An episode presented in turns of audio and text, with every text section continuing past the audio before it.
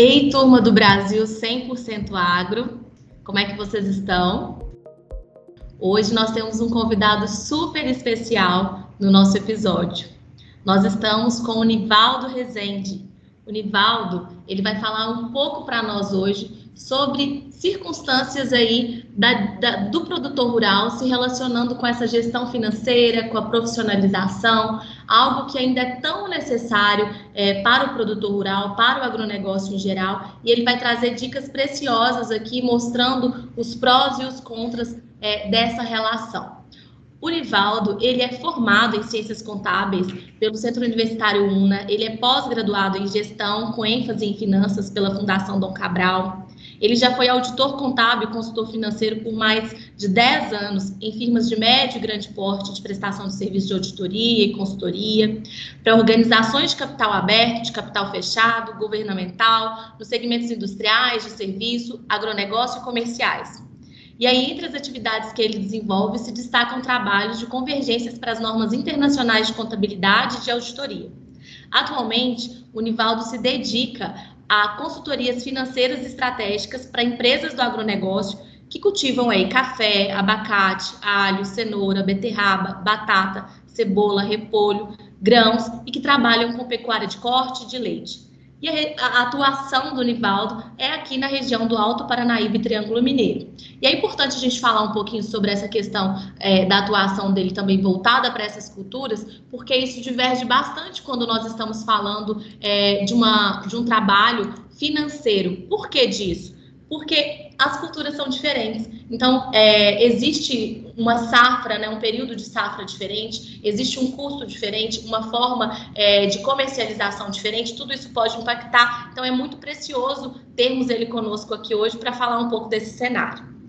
Então, muito bem-vindo, Nivaldo. É, vou iniciar aqui já fazendo uma primeira pergunta para você. Quando você observa nessa né, jornada de crescimento que o agronegócio tem vivido, voltado aí para todas as frentes, não apenas uh, para uma frente de produção, mas uh, uma frente de acessar mercados externos, de melhorar uh, os nossos níveis tecnológicos, a questão ali da própria profissionalização. Eh, nós vemos aí que realmente o agronegócio ele está numa jornada de crescimento.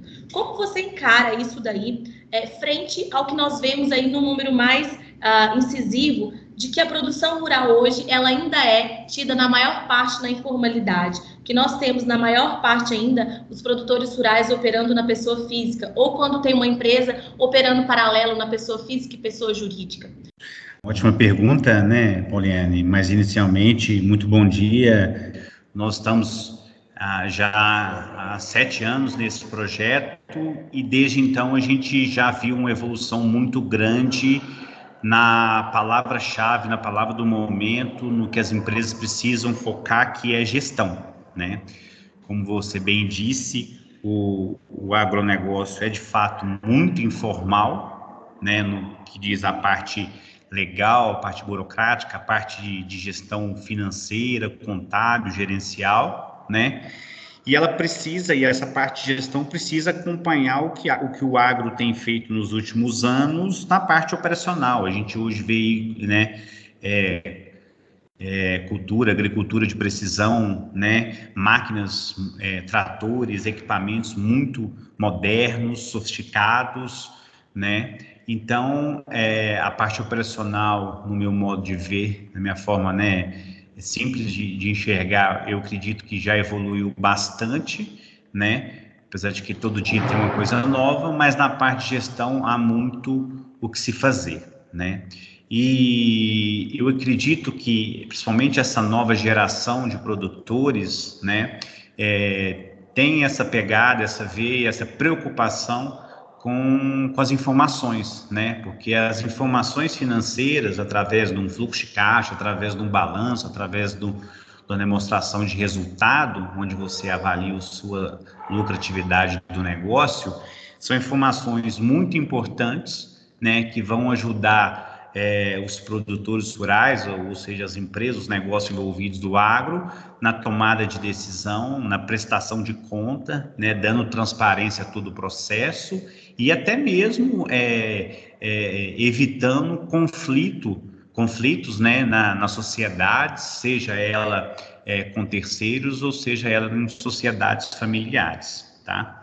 É, um, um, um dos exemplos que a gente pode dar na questão da informalidade, mas nem tanto na questão da informalidade, mas também com a facilidade tributária, é, hoje o agro opera é, boa parte das suas operações de compra e venda ainda na pessoa física dos sócios, né? É, entretanto, existem é, brechas né, na lei, ou seja, é, questões tributárias lícitas que você pode é, planejar a sua empresa de forma que você consiga fazer um mix, né, ou seja, trazendo um pouco das operações tanto na atividade, tanto na pessoa física, desculpa, tanto na pessoa jurídica, e estou vendo também algumas empresas já até já partir totalmente para a pessoa jurídica, que do ponto de vista patrimonial você tem até mesmo uma segurança jurídica maior, né? É, ou seja, Poliane, é, tem muito por se fazer no agro, né? é, o agro percebeu, notou-se claramente que não há como evoluir ainda mais sem gestão, né? sem acompanhamento dos números, né? ou seja, os números são, são os retratos do que acontece no campo. Né? E isso precisa ser traduzido em números para, como eu falei anteriormente, para ajudar nessa tomada de decisão, para ajudar no estratégico da empresa. Então, assim, vejo um horizonte muito grande pela frente é, e vejo principalmente as pessoas que estão envolvidas, né, falando um pouco da minha área, contadores, administradores é, e outras áreas afins, como uma grande oportunidade. Muito obrigada, Nivaldo. Acho que foi muito relevante o que você colocou. E, e assim, pegando o gancho de quando a gente olha para essa questão, ah, então hoje nós temos elementos que podem propiciar que o produtor ele opere tanto na pessoa física como na pessoa jurídica. É, eu queria entender um pouquinho da sua visão enquanto gestor financeiro, estando presente no dia a dia é, de tantos produtores rurais que às vezes ainda estão na informalidade, já outros já, é, e principalmente acredito que você esteja mais em contato com aqueles que já estão buscando uma formalização, um maior nível de profissionalização, justamente pelo objeto do seu trabalho, né, que é uma gestão financeira. Então, obviamente, esse produtor está preocupado com isso. Como que você vê a, a, necessidade, né? Qual é o ponto positivo desse produtor ele separar, mesmo que ele opere na pessoa física e na pessoa jurídica, a importância dele separar é, é, esse, esse, essa movimentação financeira da produção rural. Por que disso? Quando ele separa isso da sua vida particular, é, o que, que ele está ganhando né, em número de indicadores, de resultado, como ele consegue visualizar esse resultado da atividade dele, verificar custo, verificar é, efetivamente ali a sua receita e verificar também a sua margem. Como que isso se dá na prática, é, vislumbrando aí quando ele opera das duas formas, pessoa física e pessoa jurídica? É importante isso que você comentou, porque, de fato, é, inúmeras vezes a gente se deparou com essa questão, né? Ou seja, o produtor misturar as contas particulares, pessoais, com as do negócio, né? E a partir do momento que você mistura, né, que você não tem essa separação, é, fica obviamente mais difícil de você apurar um resultado correto, né?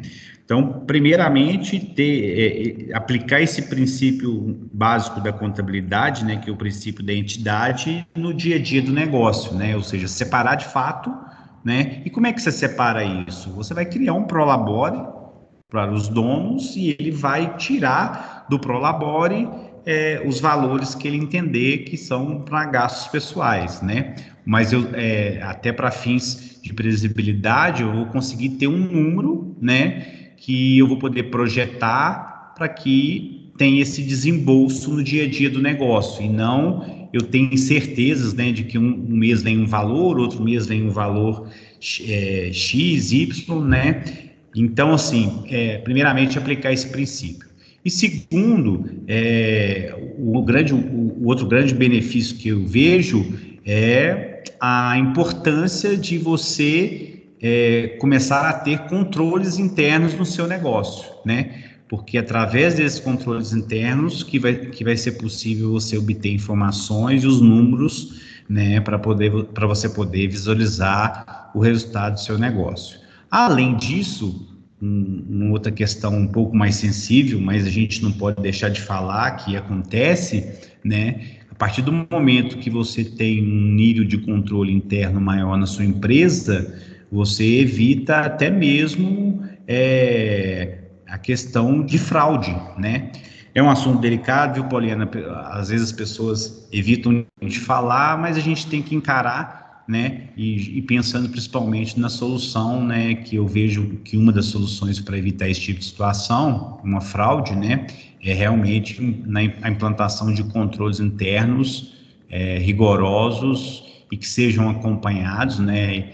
E lidos e auditados e conferidos pela alta administração para que se tenha um conforto é, do negócio, um conforto dos números apresentados. Nivaldo, importantíssimo isso que você colocou, especialmente porque quando a gente tem um trabalho ali de execução da área financeira e sabe-se que há um controle, um rigor, que é possível de ser feita uma auditoria, que tem um processo interno tanto para compras, né, e também para todas essas relações comerciais que são envolvidas em compra e venda é, das commodities como isso pode impactar e às vezes até inibir né, eventual intenção de fraude, porque já se sabe que há um controle, já se sabe que pode ser é, detectado. Então, isso acaba inibindo as pessoas de talvez ter uma atitude nesse sentido. Realmente é um assunto sensível, mas é preciso que a gente fale, porque o benefício ele é, é em todas as vertentes quando a gente fala de controle financeiro.